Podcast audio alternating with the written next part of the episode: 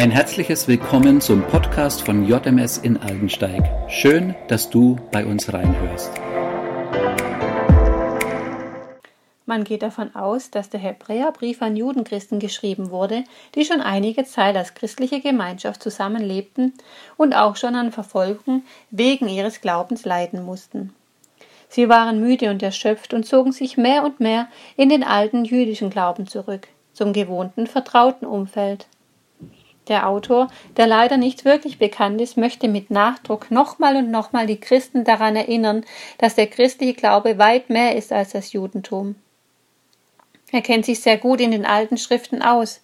Eventuell war er Lehrer der Schrift, stellt die ganze Geschichte Gottes mit Israel dar und schlägt dann die Brücke zu Jesus, dem Erlöser. Alle Schriftsteller der neutestamentlichen Bücher und Briefe waren von Kind auf mit dem Alten Testament vertraut.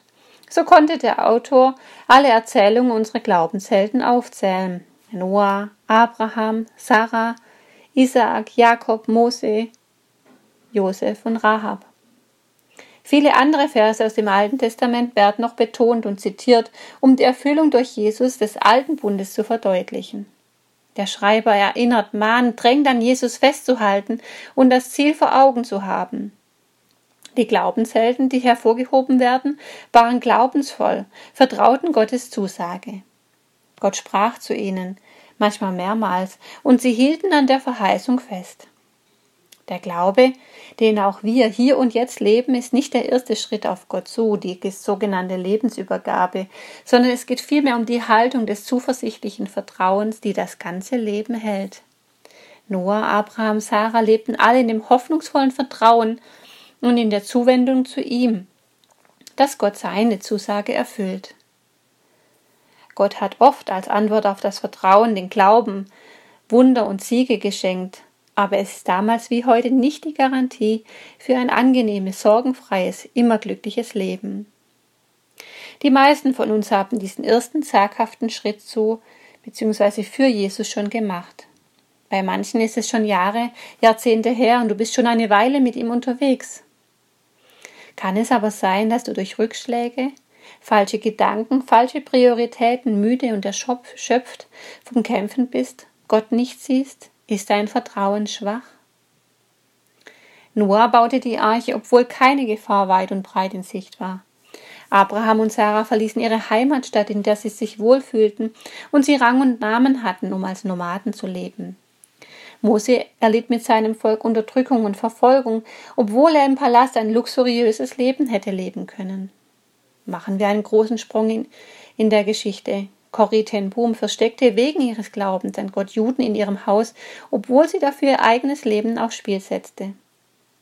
Dietrich Bonhoeffer widersetzte sich öffentlich als Pfarrer Adolf Hitler und bekam dafür Schreib- und Redeverbot. Und nun zu uns. In den 70er Jahren opferten Familien Zeit und Geld, um das JMS-Zentrum zu bauen und zu gestalten, obwohl auch schon damals Zeit und Geld Luxus waren und sie oft zum Anstoß wurden. Viele vollzeitliche und ehrenamtliche Helfer engagieren sich mit ihrer Begabung, ihrer Leidenschaft, obwohl nicht alles glatt läuft und es hin und wieder auch Kritik hagelt. Aber nur so kann unsere Gemeinde ein geistliches Zuhause schaffen. Oder Missionare werden ausgesandt, verlassen ihre Familie und Freunde, um Gott in der Welt bekannt zu machen, kämpfen oft mit Heimweh und Erschöpfung. Und du? Welchen Fragen warst du schon ausgesetzt, weil du Christ bist und authentisch und ehrlich leben möchtest?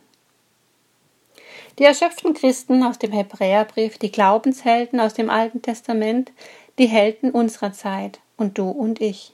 Wir alle haben etwas gemeinsam unseren Glauben, an dem wir festhalten, die Hoffnung, dass wir am Ende Gott gegenüberstehen dürfen und alles sehen, was er uns versprochen hat. Erleben, dass sich trotz aller Umstände, Rückschläge und Widrigkeiten unser Vertrauen in ihn gelohnt hat.